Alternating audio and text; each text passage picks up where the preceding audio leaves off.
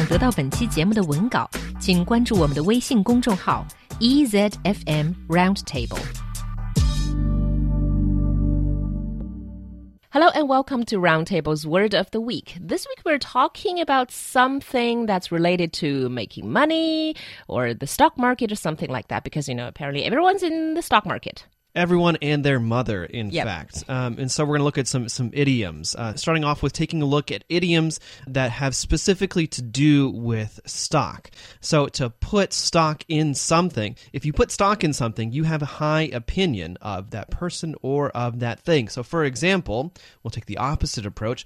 I don't think that CNN is a credible news source. I don't put much stock into their news reports.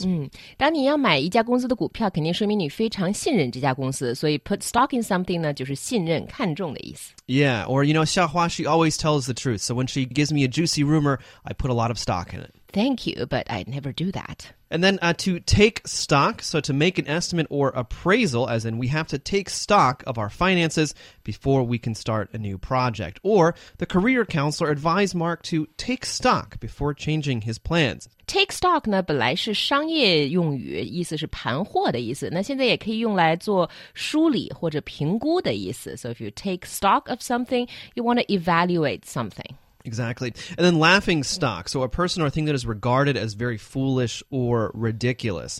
Uh, you know, unfortunately, many of the uh, Chinese football teams have become the laughing stock of the country. No one wants to be a laughing stock，因为 laughing stock 是笑柄的意思。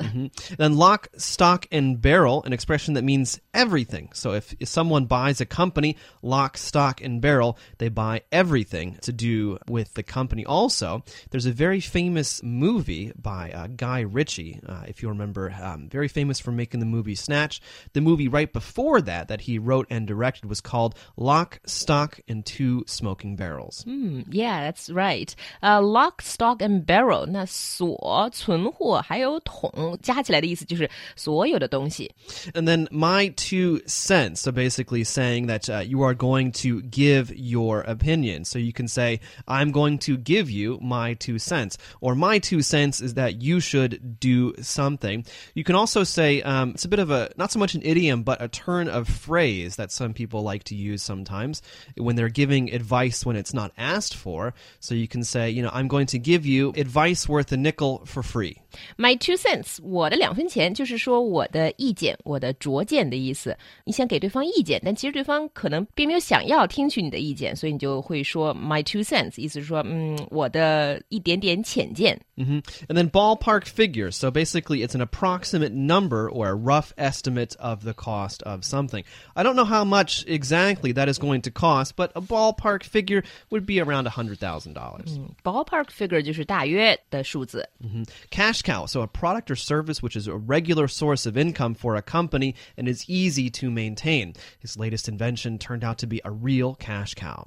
现金牛这个意思有点像是摇钱树，比如说一个公司里面最赚 钱的那块业务就是这个公司的 cash cow。 And then if uh, if you are hard up, you have very little money. We were so hard up that we had to sleep in the car. 嗯，下面这几个词跟穷都有关系。Hard up 就是经济情况非常不好。 Mhm. And in order to keep the wolf from the door, you need to have enough money to buy food and other essentials. My grandparents barely earned enough money to keep the wolf from the door. Keep the wolf from the door 实际上是讲就是要维持最基本的温饱线的意思。 Yeah, to keep your head above water means to survive, to try to survive by staying out of debt or by trying to stay in business, try to sustain whatever activity um, you are doing. So business has been really slow, but we've managed to keep our head above the water.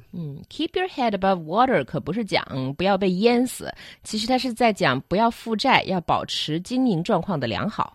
Yeah, and so then uh, a license to print money. So basically, uh, something that enables people to make a lot of money without uh, very much effort. Uh, so, you know, the contract to supply computers to school was a license to print money. 讲完了穷，下面该讲富了。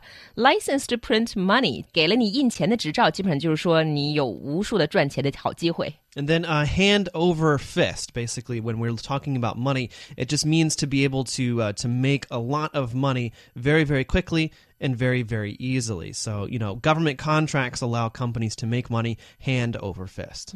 Hand over fist 这个短语，当用在讲赚钱的时候呢，就是说 赚钱赚得盆满钵满，忙不过来了。And we hope everybody will be making money hand over fist in the stock market. And that's all we have for this edition of Word of the Week here on Roundtable.